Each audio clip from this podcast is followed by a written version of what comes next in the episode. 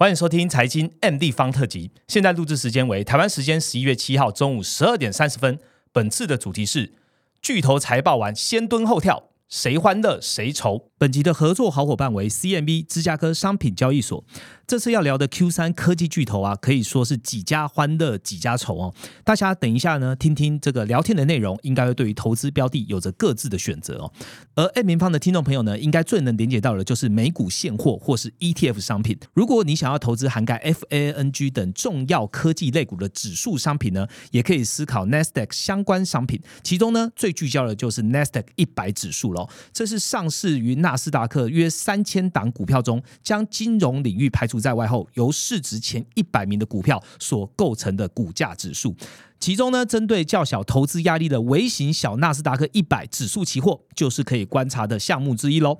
虽然迷你，但又有着美国新经济之称哦。它受惠于疫情的宅经济影响，让小纳斯达克指数呢在疫后复苏中为三大指数中表现最为亮眼的，甚至不断创下新高，已成为最有影响力的指数之一了。我们可以看到，全球交易量最大且最稳定的芝加哥商品交易所推出的商品最多人关注。他们推出来的微型商品呢，之所以称为微型，是为了让合约规模更小，而且更具弹性，让小额或新手投资人呢，也可以参与市场进行更弹性的部位调整，有利规划多样性的交易策略哦。听到这里，如果你想开始上手交易微型小纳斯达克期货，有哪些必要的功课呢？譬如交易时长、最小跳动金额、需要准备多少保证金、什么时候结算等等，这些必备的资讯，你都可以在 CME 网站上找到哦。有兴趣的听众朋友，欢迎透过底下资讯栏点击了解啦。按下订阅，我们就开始吧。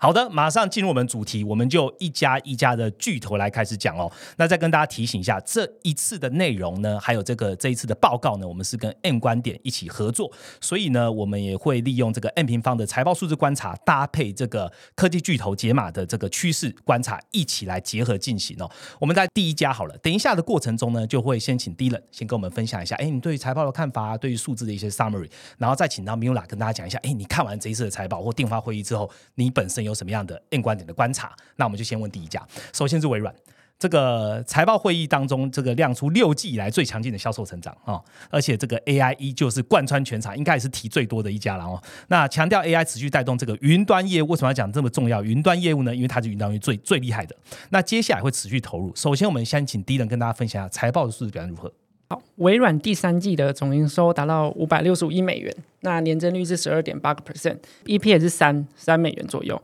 然后不管是营收啊还是 EPS 都是创历史新高的。是。那从它的三个营业事业群来看的话，其实也都是很乐观的消息。尤其是像我们过去看到，呃，营收都在负成长的个人电脑事业群，那这一次是回到正成长了。然后还有在生产力与商务的呃营收的年增率也回到十二点九个 percent。那大家最惊喜，然后有比较大的亮点，其实在智慧云的试验年增是回升到了十九点四个 percent。那这个表现三个事业群都是优于市场预期的。那微软在下一季的财测啊，也给出一个呃比较好看的一个数字，那年增率预计可以持续上升到十四点五到十十六个 percent 左右。那跟市场上预预期是大致持平的。但这些财报还有一个亮点是，营业利益率呢也达到新高的四十七点六个 percent。比方说它的裁员啊跟减少支出是发生效果的。那所以接下来可以跟 Mila 分享一下这些财报的几个亮点。那也很欢迎听到你的意见。第一个就是我们先可以讨论，就是它的个人电脑。那个人电脑其实大家会很关注的原因是，除了它本身是微软一个营收很重要的占比之外，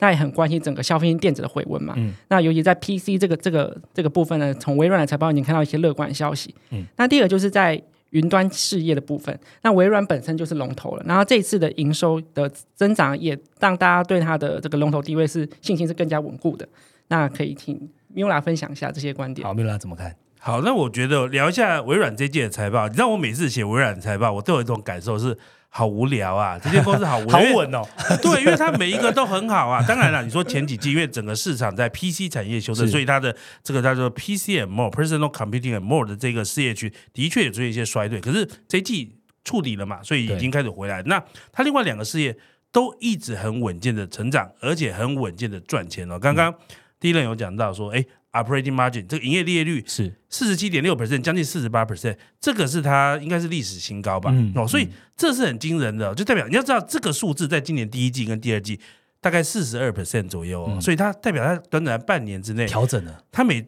每做一百块的生意，它可以多赚六块钱，对所以这其实是很困难的，这真的是比例是非常高的，而且这么大一家公司，对你以它的营收规模，所以真的，我觉得微软它真的展现出，虽然我们讲 Mark Zuckerberg、Meta、Mark Zuckerberg 喊今年是效率之年嘛，可是微软我看起来也做的蛮多的，他才是执行效率的 他。执行的非常的好 嗯哦。那刚刚讲到，其实当然 PC 市场触底，我觉得这个就已经开始触底，也开始有点反弹。这我觉得大家已经看到这件事情，这件事情当然对微软来讲是个好事，因为它等于是它的拖油瓶已经消失了。解除了，可是我觉得他们这一季最重要的一个东西，当然就是 Azure。那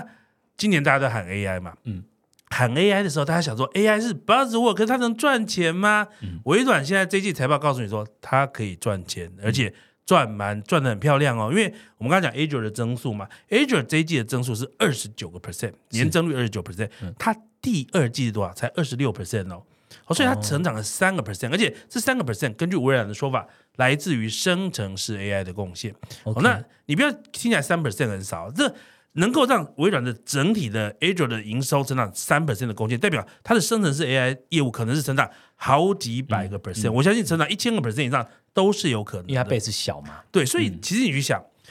这个东西代表了微软现在在整个生成式 AI 的运算的这个位置啊，事实上是所谓的三大公有云的业者中可能是最强势的。这当然跟它跟 Open AI 的合作联盟有很大的关系，因为如果你今天是企业，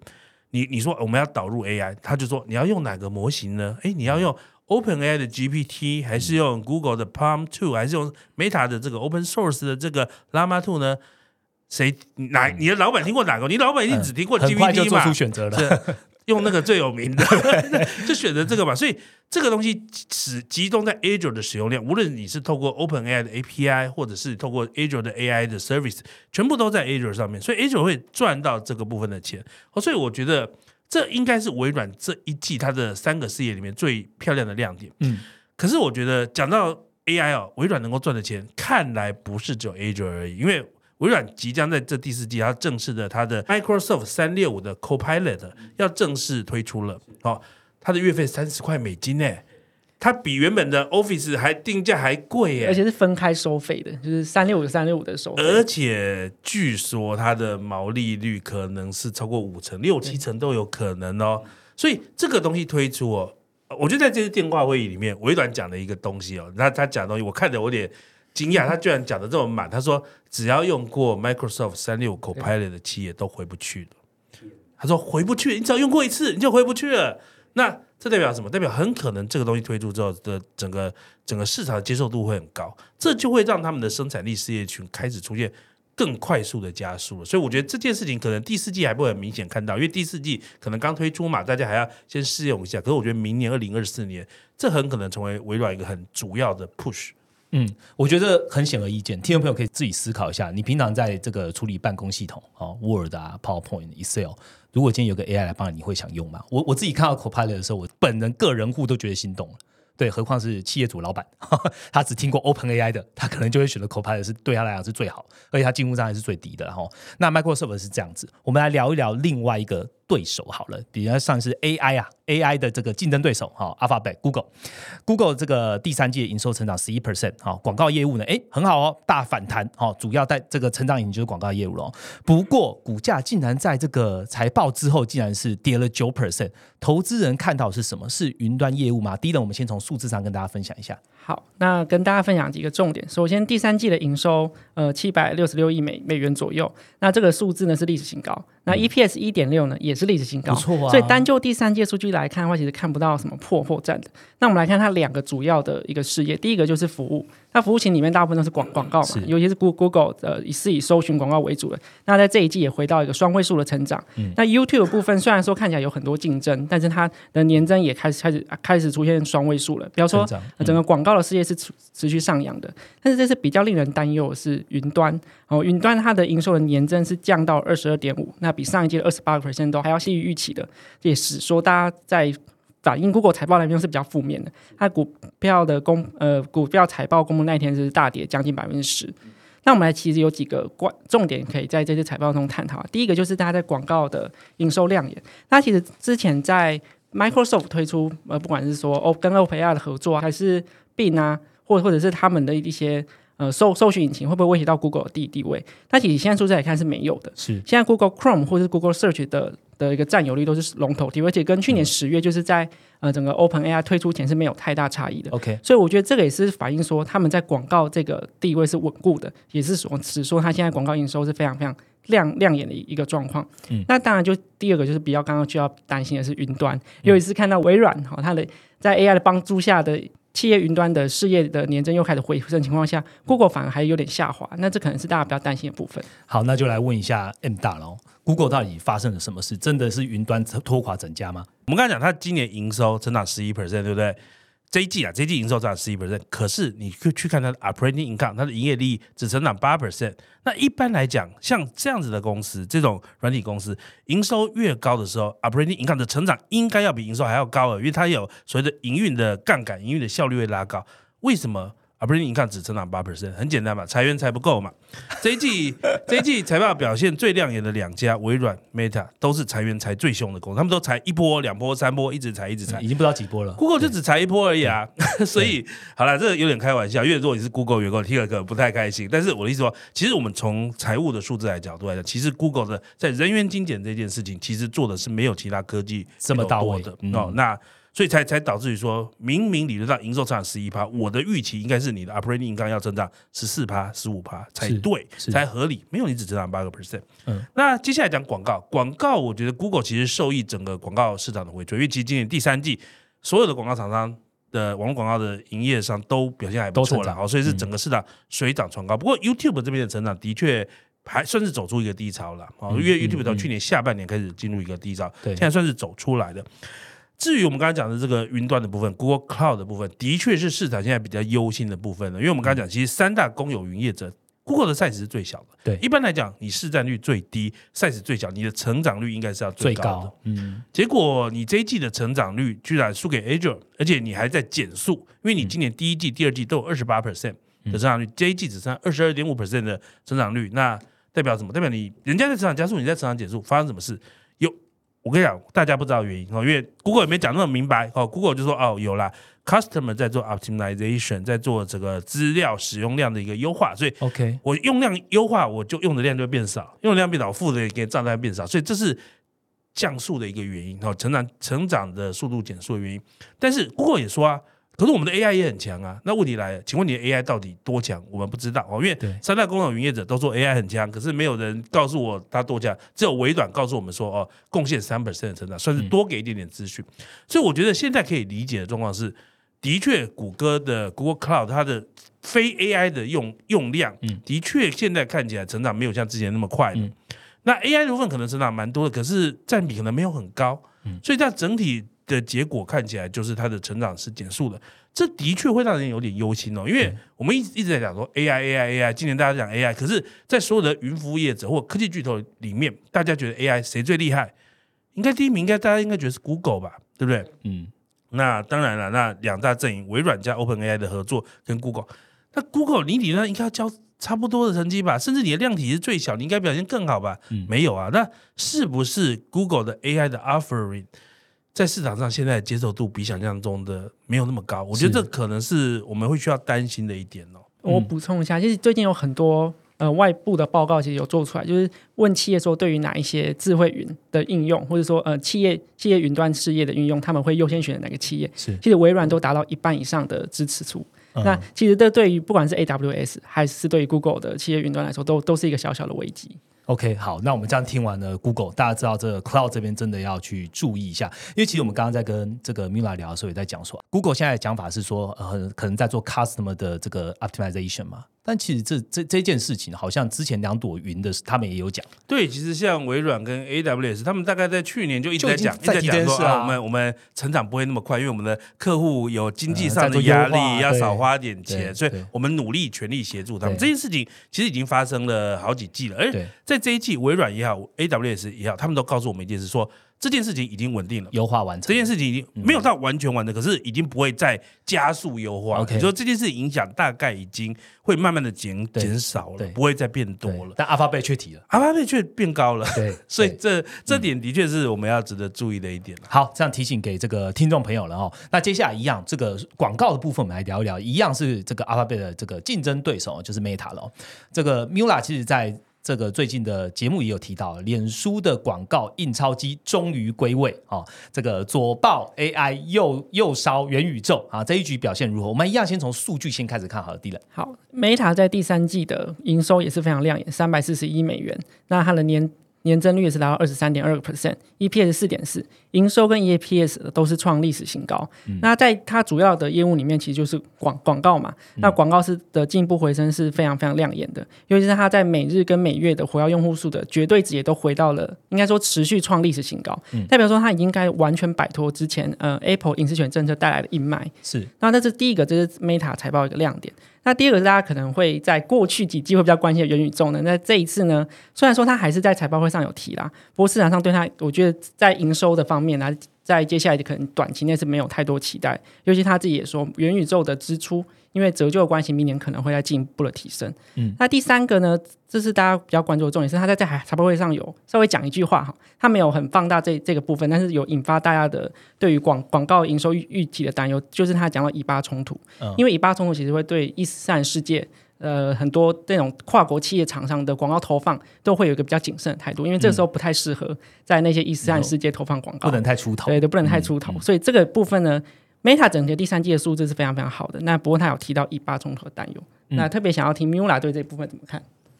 如果是尾巴这一块啊，我觉得这件事情的确有可能发生了，因为这个是传统广告市场的一个 pattern 嘛。他们说，只要发生战争或发生比较大的天灾的时候，他们都有观察到广告支出是有一些下降的一个现象的广告主。缩手，所以其实我觉得 Meta 现在就出来打预防针而已啦。好，那到底会不会发生，或者是说它其他区域、其他地方的成长会会 cover 掉这部分的衰退？我觉得其实很有可能的。我我目前对于他第四季的成绩单应该还是蛮看好的，只是我觉得他就打个预防针而已。跟因为我们不知道以巴战争会怎么演变嘛，那如果变得更严重怎么办？如果伊朗参战变成一个更区域性的战争，的确影响就会变大了。不过整个哦广告业都会受到影响。如果真的冲突对，这不是单一一家公司的问题啊，这是地图炮所有对，对这是地图炮，就整个广告产业都会受到影响啊。嗯那我觉得 Meta 这一季哈，我觉得哎，如果我们来看，我们刚才讲裁员裁的厉害的微软 跟跟这个 Meta 两家，嗯你看它看哪个数字？看 operating margin 嘛，看营业利率嘛。这一季它营业率是四十点四十点几，四十点三个 percent 哦。是这个数字你知道，去年同期，去年第三季才二十 percent 呢，哇它，double 了翻，倍耶，对不对这个数字跟疫情的高峰是差不多的、哦。疫情高峰那个时候，Meta 广告完全卖不完，然后不不是完全就完全供供不应求，供不应求啦，供不应求，嗯不能讲卖不完，供不应求。然后价格超贵超贵，可是那个时候的营业利率跟现在差不多诶。所以你想，哦现在不是疫情期间的，嗯就它营业利率可以回到那个时候的水准，这就是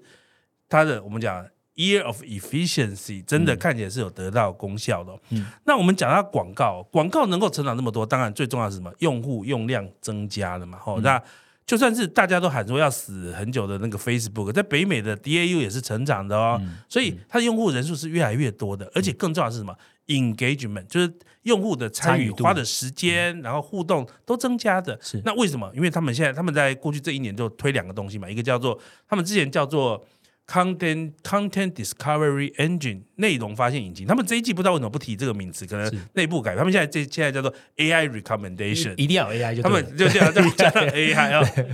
好，那反反正就是，所以你们现在看脸书是不是常常看到一些你没追踪的人就为您推荐，就为您推荐，对，他说这光这个部分呢，就大幅增加了他们使用者的时停留时间。那另外一个部分就是什么？短影音嘛，嗯。短影音因为因应 TikTok 的威胁，他们就推出。我觉得到目前为止，过去这一年，这个 Meta 这边的短影音叫 Reels 是非常成功的，嗯而且上面有一件事情是让我非常惊讶的，你知道他们在过去这几季，他们一直跟大家说 Reels 哦流量不错，可是对我们营收是负贡献哦，因为广告商这是新的广告格式嘛，所以广告商比较不会下嘛，哦，然后我们自己也不太知道怎么样在 Reels 广告交出很好的成效，广告商才会竞标嘛，所以他在前几季一直警告大家说。Reels 的收入是负贡献的，注结果他们居然在这一季说、r e e l s 已经达到所谓的呃这个 revenue neutral，就是 OK 就它的每一个广告播放出去，可能替公司带来的贡献是跟工资平均是一样的。OK，哎、我跟你讲，这件事是蛮超乎我意料的，因为我本来预期这件事情可能要到明年的下半年才有机会发生，所以它，我觉得这也很厉害，就是 Meta 就是一个超级会赚钱的公司啊，所以为什么我科技巨头节目 给下下标题说哦，他印钞机的能力回来，就是他如果他是那种我看那种超级英雄片，他就是一个有印钞机能力的一个公司啊，超级会印钱的哦、那所以这个是广告的部分，元宇宙的部分呢，哇，他这一季你知道。我觉得最有趣的是，因为因为元宇宙现在不红了嘛，所以你就看到到处网络上到处人在唱衰它。而且我前阵子看到一个新闻，就是说 Meta 要裁掉它的元宇宙的这个晶片开发的部门，嗯，就是说我不要用自己的晶片了，我就用 Qualcomm 的就好你。说 Oculus 发布会的隔天对不对？然后结果我就看网络上很多人说，我 Meta 放弃元宇宙了，放弃元，甚至媒体都下标。我想说，你们会不会太瞎？Meta 没有要放弃元宇宙，你看它这一季亏损多少钱？这季亏损三十七亿美元，一千一千亿台币啊！哪一家公司一季亏损一千亿台币叫做要放弃那个事业的？没有嘛？放弃就是我裁一裁，我下一季就亏损零，嗯对不对？没有，而且他说什么？我明年还要亏更多。嗯，那请问这叫做要放弃吗？我看今年他大概，我估计他今年大概亏一百五十五亿到一百六十亿美元之间。是哦，那你想，明年如果要亏更多，那是亏多少？一百八十亿美元吧，还是两百亿美元？有可能，对不对？那不过、哦、现在比较好是市场现在不惩罚这件事情了，之前市场都惩罚这件事嘛，因为就。你广告不赚钱，你现在给我浪费钱，对对对对那没有啊？你现在广告很会赚，是不是？啊还可以那你浪费一点还可以对可以，那就你想嘛，如果今天一个家庭里面的嗯主要的主要赚钱那个人，他他现在失业了，你说你怎么还可以去买 Xbox？你不准给我去买 PS PS Five 啊哦，那那你你升官加薪啊？你可以啊，你那个 PS Five 就买 OK 啊，都可以 买五台，呃，可以，对不对？所以其实我觉得市场对他看法其实是这个样子啦。嗯但是 Meta 最后补充一点哦，现在有个产品，Meta 的产品非常非常被低估。嗯是他们在上一次跟 Quest 的发表会一起，Quest Three 的发表会一起宣布的 Ray-Ban Smart Glasses 的第二代哦，叫做跟雷朋就太阳眼镜那个品牌雷朋合作的智能眼镜。那这个智能眼镜呢，老实讲，第一代卖超烂呐、根本没有卖出，据说连十万只都没有卖出去。对，我告诉你，我认为第二代会很红，会卖的很好。为什么？因为它这时候这个智能眼镜未来会什么？会附带 Meta 的 AI 语音助理。简单来讲，你就戴着这个眼镜，对不对？你走在路上，你看到什么，你就直接跟 AI 讲话，说：“哎，Meta AI 啊，帮我看一下这个这个这一这一个这只动物是什么？”啊，假如你看到一只路上的一只鸟，你不知道什么动物，你那个眼睛上面是有 camera，所以就直接帮你看到你眼睛看到的东西，然后它就直接帮你透过 Meta 的大多模态的模型去，哎，告诉你啊，这只鸟呢是一只台湾蓝雀，哦天哪，台湾蓝雀可以吃吗？你可以问他了。他说：“哦，这是保育类的，不能吃，对不对？那你吃了，你可能会被抓。”他就直接告诉你这些东西。嗯那你想哦，你今天如果出国，出国，你知道我们现在出国，我现在去日本、韩国啊，因为我日文、还会很烂嘛，所以我们都要看 Google 翻译，对不对？那 Google 他们现在或者是 Microsoft 的那个 Lens 都一样，就是你拿你的手机的相机啊去弄一下，它就帮你及时翻译的。可是你还是很麻烦，你还是要开手机，对不对动作。嗯那你未来就不用了，你就戴着眼镜说，哎，这个菜单里面讲什么？那它现在这个 Meta 的这个 Smart Glass，它不会秀在你眼前，可是它可以念给你听嘛。他说啊，第一道菜是辣炒年糕，五八百块韩元，他就开始念给你听了。那请问这东西是不是一个超强超强的功能？我跟你讲，这东西超强的，所以等它出了，我就已经去买买一只来玩了。但是这个东西真的有可能是 Meta 的下一个非常巨大的潜力，因为你知道 Meta 的广告已经很会赚了。嗯那 Meta 下一步的成长在哪边？现在看起来他们锁定的叫做 Chatbot，而且是所谓的 Business Chat。你知道现在很多企业不是都在脸书上面有它的粉砖吗？然后你就会跟他聊天，嗯做一些嗯机器人辅导你，哎，你介绍你的产品，或者是是做客服，对不对？对现在他们的确有一些比较简单的机器人，是所以因为它很简单，它不太能够收钱，对不对？嗯假设未来它每个机器人都是一个 AI，嗯你觉得企业愿不愿意付钱？企业愿意啊，只要你能够帮我转单，我为什么不付？对对不对？我就付月费，我的粉砖就是看处理了多少个 request，我就付多少钱，嗯嗯或者处理客服的 request，因为你会减，一定比真人便宜嘛。嗯所以这可能是 Meta 未来一块现在还看不到，可是我觉得一年内就有可能会出现的营收哦。就是说，Me- Meta 其实在 AI 这一块应用比其他人都有一个优势，就是它原本有很强的社群，对那有很多企业也原本就在上面有粉砖，那它在这一块的营收的贡献可能就会比其他企业还要多。嗯因为 Meta 我觉得还有一个比较有趣的事情是，大家以前会说，呃，我们现在不用 Facebook，开开始改用 Instagram。但其实我们现在看到数字是两个同时都在增长都好，不要说 AI 对它的贡献是真的是越来越大，尤其是看到明年还有可能有更多的产品的推出。那比方说 Meta 的事业性是更比我们想象中更远，不只是现在看到广告营收而已。嗯，确实现在有很多的这个 AI 应用，大家都在想说，哎，不要再去想说 AI 开创怎么样新的应用啊，怎样子杀手级啊什么，因为那个只可能是万中取一。大家应该想的是 AI 如果在你的本业上去做好，那其实 Meta 它本身就有这么多的载体。所以它应该最有能力去把这些 AI 可以导入的哦。好，那这就是这个 Meta 的部分。接下来问下一间哦，下一间跳通一点哦，跟电商相关，但就 Amazon。Amazon 的营收跟获利都是优于市场预期。好，云端事业的营收跟广告营收全部都高于预期。哈，听起来在我刚刚讲的都很好。那年底又是旺季啦，啊，这个 Q4 是旺季了，所以它股价呢盘后啊，反正反而是另外一个风，另外一个样貌，盘后是大涨的哦。公布完盘后大涨，表现这么亮眼，第三季的数字究竟是怎么样？第一人跟大家分享吧。好，因为阿玛总我们在看的时候，他说是电商嘛，那在总经来说也是非常重要，因为他就是要看全球的现在现在消费的动能是不是有回回温。那以现在第三季的初步的数字来看，是看起来不错的。现在呃，第三季营收是达到一千四百三十亿美元，年增率是回到十二点六个 percent。比方说，他在第三季做的 Prime Day 的销售是呃很明显的回温的，嗯，尤其是不管看到北美。或者是国际电商的营收年增都回到了双位数的成长，所以在电商的总体的数字来说是还还表现还不错的。在 AWS 的部分呢，营收大概跟上季持平，呃，年增率持平，大概是十二点三，然后上季是十二点二，那还是维持双位数的成长。不过我们在亚马逊的部分，我们还是看到有一点点小小隐忧。第一个，他给了猜测的下一季的年增可能会跟这一季可能会小小衰退，或是大致持平。比方说第四季的消费旺季是不是？能如期的出来，这这是一个问题。第二事情是，呃，我们可能看到亚马逊在这一次的销售里面，可能有很多商品是比较偏向低价的，而而不是像呃过去呢是那种呃消费性电子在卖的比较高价的单价。那这方面可能请 Mula 帮忙补充一下。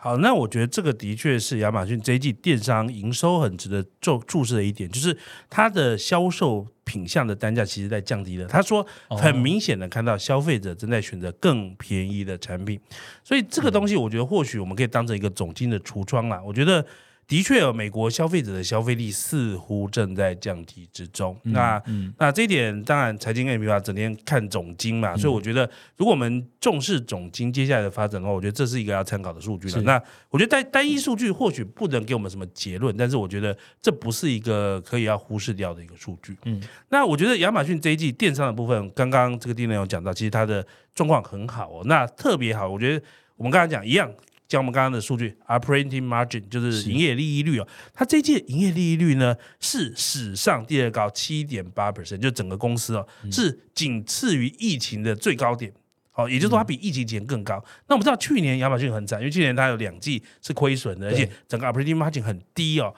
它现在完全解决这个问题了。简单讲，它花了一年。你知道我我我之前有讲一个有趣的是，去年呢大家都在拼 AI，就只有亚马逊在拼省钱，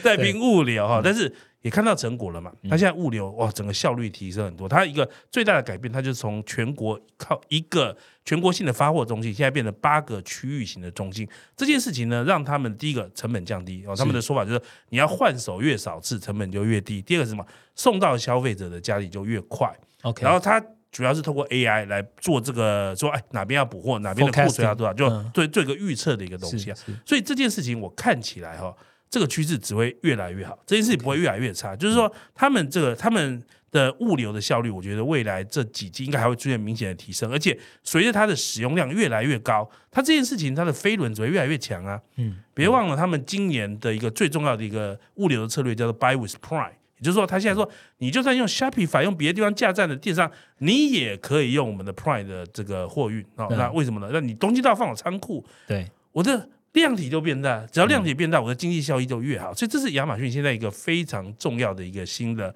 飞轮，这也是跟他们以往的营运策略是有很大的不一样的。以往亚马逊说，你一定要在我这里买才行，现在没有没有，你在别地方都买买都可以，反正最后赚到钱的都是我，都是都是我的物流，对不对？对。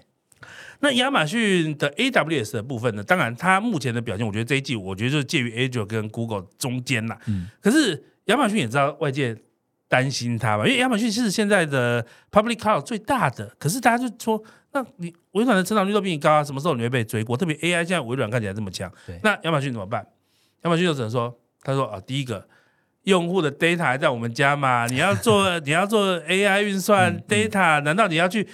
用别的地方的 data，然后去另外一个云计算嘛？不会嘛？你要希望在一个地方运算，所以他就告诉大家说：别担心，不要担心。当然了，外他这样讲，外界还是会担心了。所以我觉得他重要的另外一个是，他们在近期不是重金投资了 Anthropy 嘛？好，那那他投资了这样的 AI 新创的。重点什么？他就要取得人家的大型语言模型嘛，就说好啦，那你那个 微软你有 ChatGPT，你有 GPT，对不对？Google 你有 p o n Two 或者接下来的 Gemini，那我亚马逊之前其实他们之前有发展自己的大型语言模型，可是可恐怕没有这么厉害，所以他接外部没关系。我现在买的不是我们投资 Anthropy 啊，那人家的什么 Cloudy Two 啊拿来用，这也是现在最先进的一个大型语言模型嘛，所以我觉得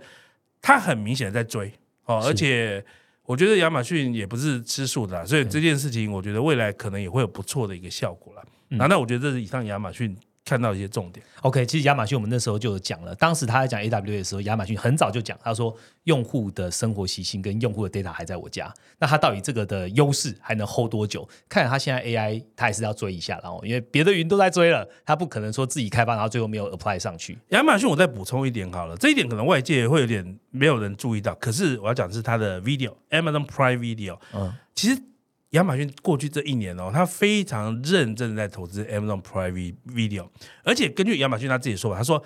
他现在亚马逊的那个美国的 Prime 会员，我们叫尊荣会员，是他们最重要的一个会员系统嘛。好，他说现在大部分人 sign sign up 这个 Prime 会员，第一第一重点的原因是免运费啊，快速到货跟免运。第二重重点就是 Prime Video，所以他认为 Prime Video 已经开始有相当大的影响力。所以，我亚马逊他接下来会做一个很重要的事情，他会开始把 Amazon Prime Video 当成一个像 Netflix 这样这么独立、这么重点的事业去经营的。他现在在美国采取一个重要的策略，就是做体育赛事，因为 Netflix 不做体育赛事嘛，因为体育赛事的转播权很贵，是，所以现在就两家在做，一个是苹果，一个是 Amazon，这两家钱都超多的嘛，所以没关系。Netflix 没有什么，我刚好有。来，你现在想看最新的 NFL 比 NFL 比赛或者什么别的？哎，没关系，Netflix 不会有，我有。哎，所以你砍掉，你剪掉你的那个有线电视之后，你要去哪里看？你就来我这里看了。所以，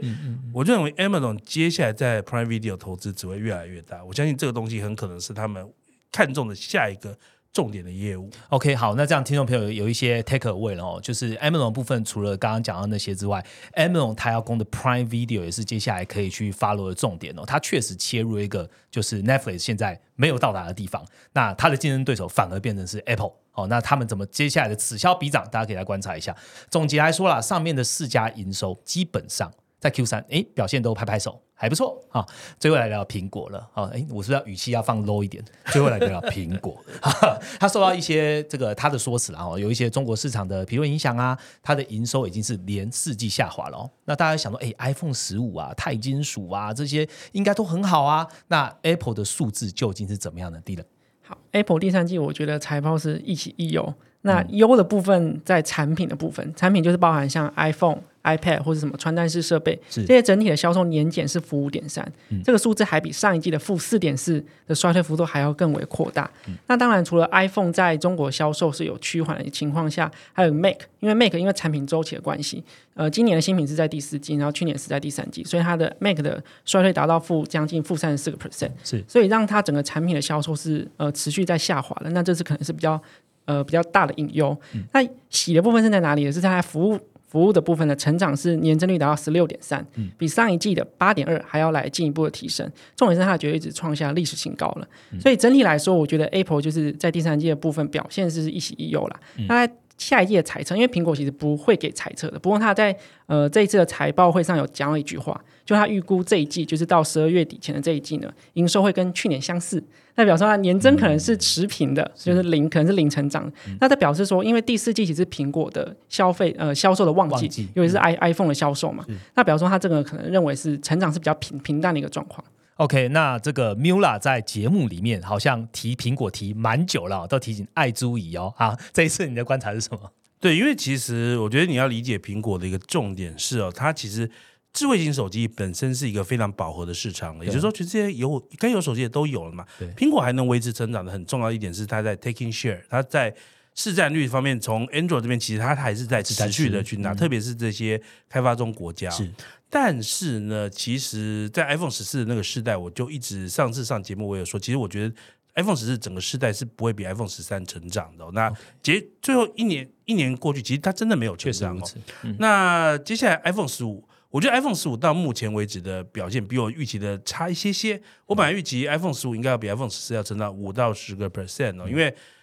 我觉得它有个很重要的升级哦，或许技术上未必是升级啦，但是不是黑科技好吧？它是消费者利益的升级，就是它从 Lightning port 换成 USB Type C 嘛。哦，那你说什么钛金属那些，可能对于重视外观的人比较重要，但我们是实用型的哦，所以我认为 U USB Type C 的这个升级是很有价值的，对消费者利益很大。但是它这一季其实只有成长二点七个 percent 哦，那我觉得一个很大的影响，我觉得 maybe 来自中国市场了，因为中国市场。华为嘛，大家知道，华为不是今年也出了他们的这个 Mate Pro 六十嘛？60哈，那这一代虽然老实讲，它的 CPU 是两年前的水准啊，不过毕竟华为已经很久没有出这种所谓号称高阶的手机了，所以其实我觉得这次他们有点爱国爱国新商品了。嗯那毕竟对于很多消费者来讲，我已经花了花钱买一只华为，我就不太可能有钱去有买替代了吗？苹果嘛，嗯所以我觉得这件事情对于苹果的中国市场稍微是有些影响的，所以嗯 maybe 把中国市场的影响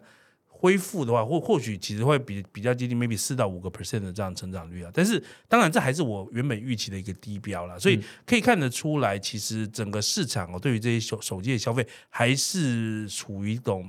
谷底吧，还是没有到很强的消费力哦。嗯那至于 Mac 跟 iPad 呢，我觉得其实也面临类似的状况。我觉得甚至应该讲说，我们觉得未来今年是二零二三年底了嘛，我觉得甚至到二零二四年，我觉得整个市场应该都不会出现非常明显的成长了。嗯哦，那最好最好就是持平或小幅成长哦，大概就是这个样子。不过刚刚地人有说到，其实苹果这一季的亮点就是服务。那我觉得苹果这一季哦，你看营收是衰退的。可是它的营业利是成长的，答案是什么？答案就是因为它毛利率成长了。毛利率成长来自于两个部分，一个是产品卖比较贵，因为之前这这一代大家都买那个 iPhone 十五 Pro 对不对？就买最贵的那一个哈、哦。那所以这个，哎，它这最贵的这个版本毛利率是最高的，所以当然是赚最多钱。第二个就是服务事业的成长哦。那我觉得你如果长期关心苹果服务事业，我觉得最近这两季有个很重要的趋势开始出现了，就是苹果的服务事业的成长开始跟它的硬体销售有一点点脱钩哦。哦，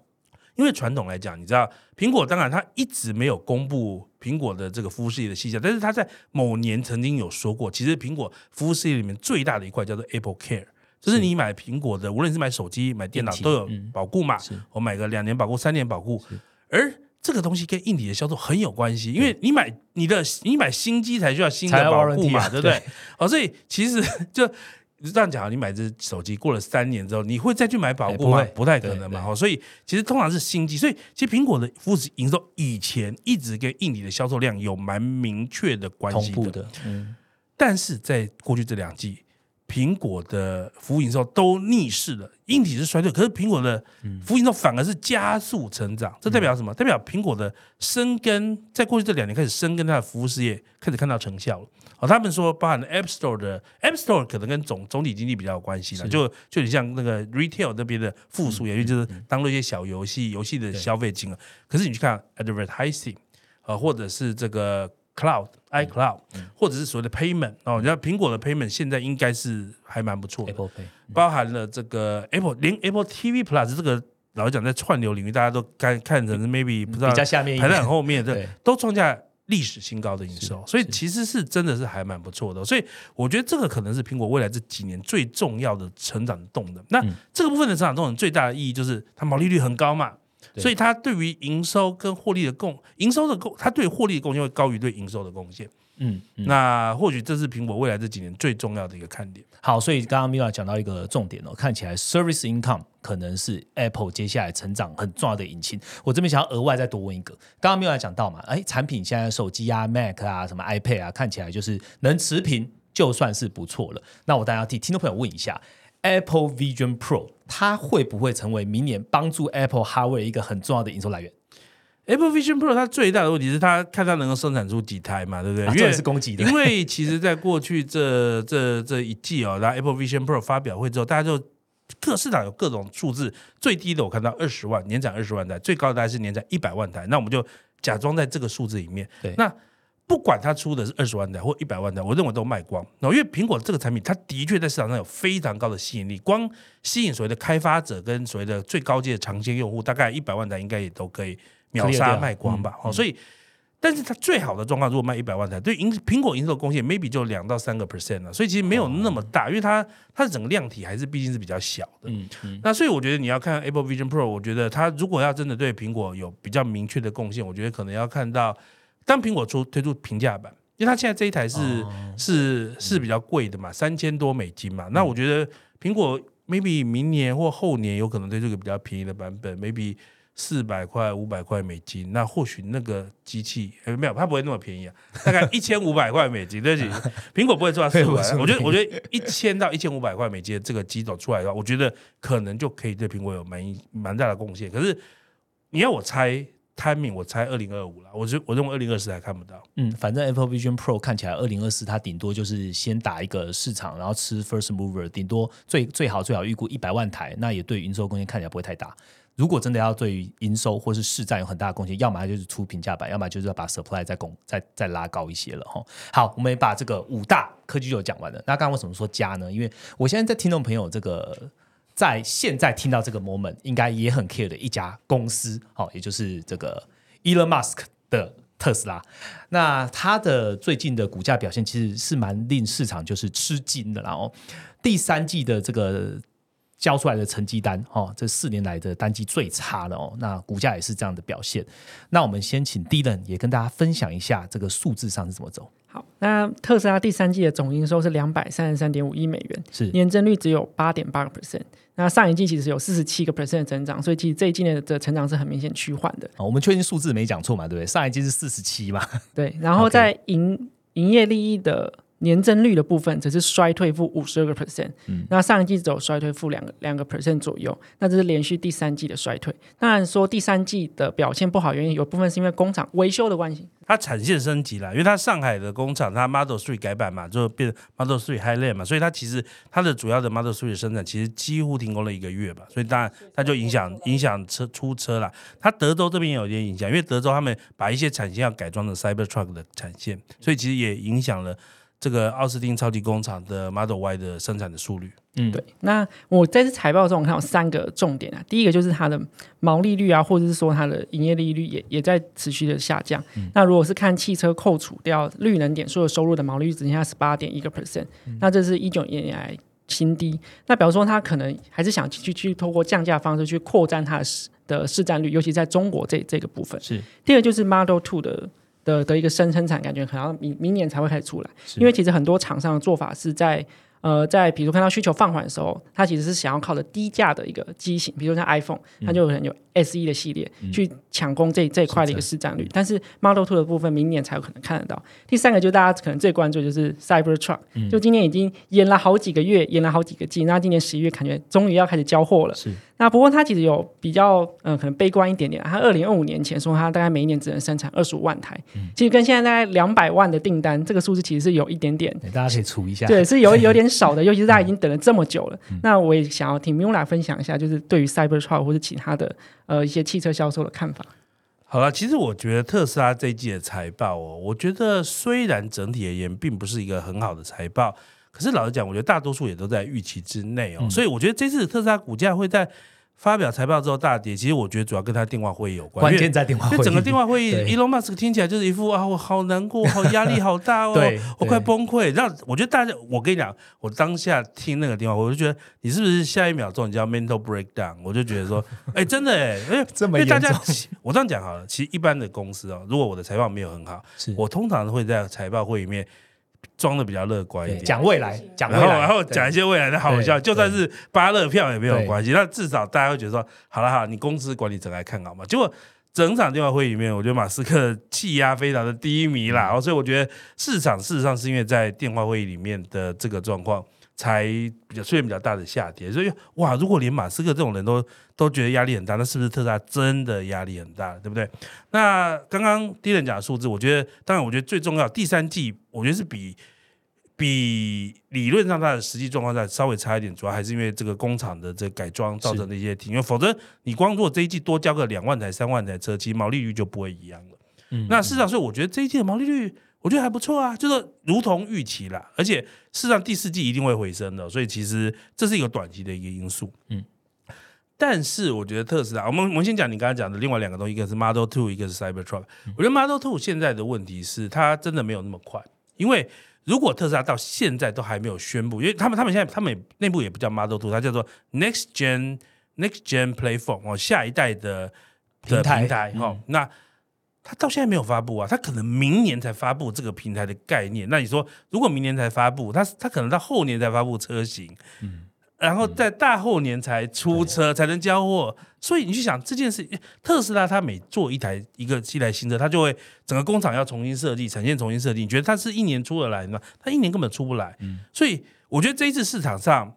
扣掉马斯克的那个很低迷的情绪啊，我觉得市场上是对于特斯拉的一些新品出来的一些速度，我觉得在这次得到比较负面的消息。因为如果我们今天在开这个电话会议之前，如果应该说我们在开这个电话会议的时候，马斯克说：“哦，那个下一代的平台我们下个月就会公布了。”哇哇，市场一定很开心，对不对？对我说我们已经开始在某个场地开始测试了，哦，市场超开心。没有，他说。哦，我们不能讲任何事情，这个，所以这个东西大家看起来很遥远。那好，如果说因为今年二零二三嘛，明年所以看起来 Next Gen Platform 可能要二零二六年才能贡献到特斯拉，所以这不是未来两三年会看到营收，对不对？对。那下一个 Cybertruck，Cybertruck 的问题就是产量太少嘛，是。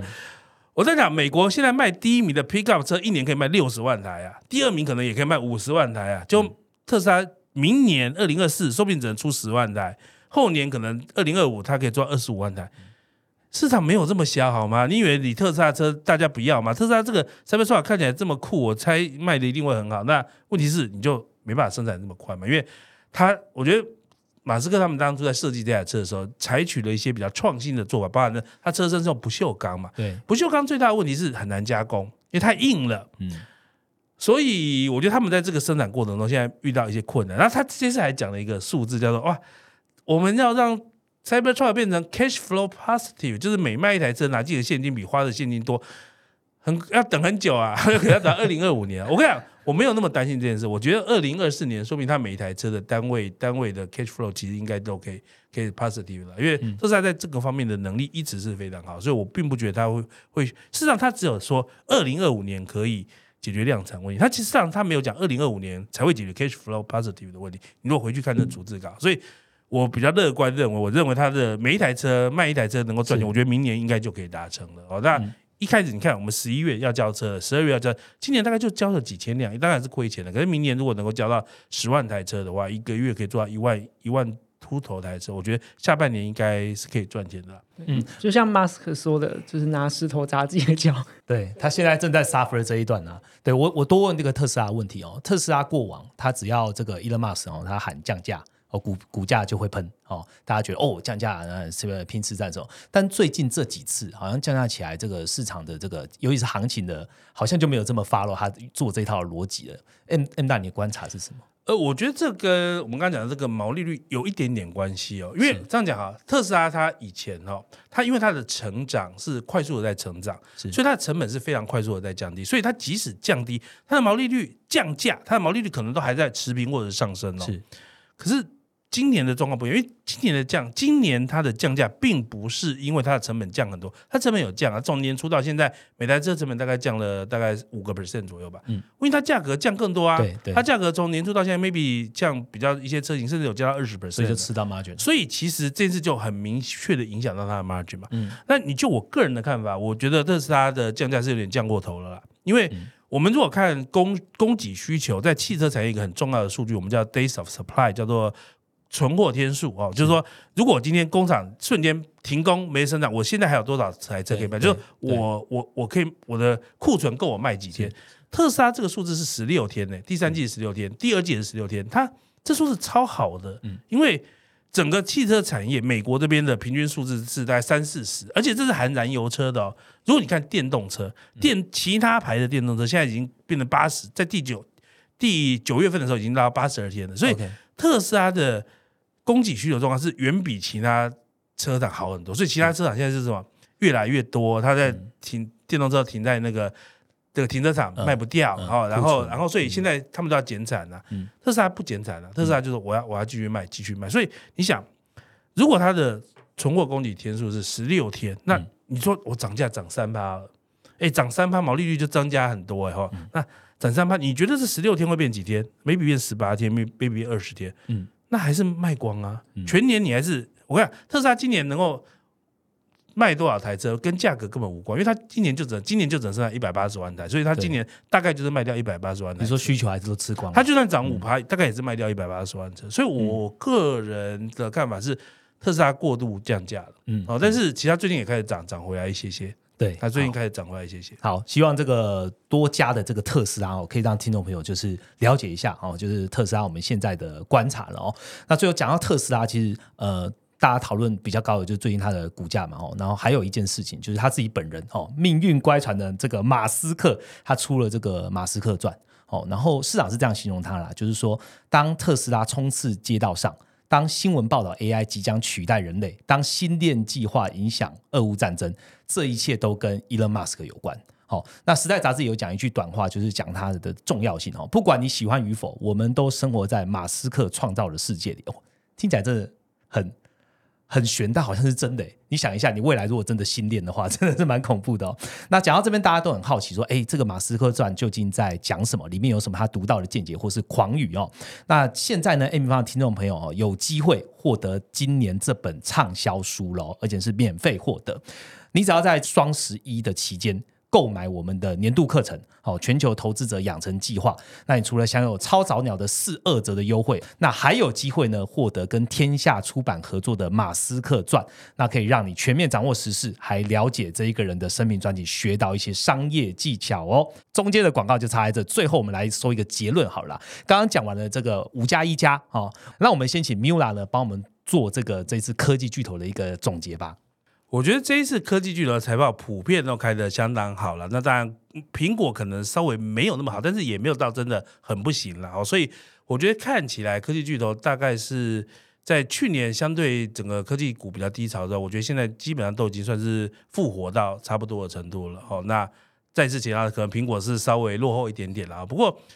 呃，所以我觉得，如果你是这些像我自己是这些科技公司的长期投资者嘛，我觉得你要对他们有信心啦。我觉得你们要对他，甚至其实特斯拉最近最惨的，可是我觉得你去看它的未来的愿景，它的它的新产品，我觉得都有非常大的一个潜力的。那我想未来几年，可能科技巨头还是主导这个世界经济的一个最主要的推手。OK，好，谢谢 Mula。如果要知道个别的公司或者接下来的像 NVIDIA 啊，或是哪一些这个大型的科技巨头有什么样动态的更新，欢迎到这个科技巨头解码，哦，去看一下 Mula 对于每一个重要的这个 player 他的一些看法跟观点哦。那第一轮的部分呢，我跳一下小小的题目哦，也是跟最近行情有关的内容了，就是大家还记得我刚我刚刚讲的主题嘛，就是先蹲后跳。哦，那大家知道为什么蹲又跳呢？财报表现其实还 OK 啊，为什么发布那一周反而市场不买单呢？那我想问的就跟估值有。管哦，现在这个投资的市场究竟是估值太高，还是估值偏低，会比较符合这个市场的期待呢？还是说不管是看什么了，美债值率就是最关键的，所以其他都先不要看了呢？低的。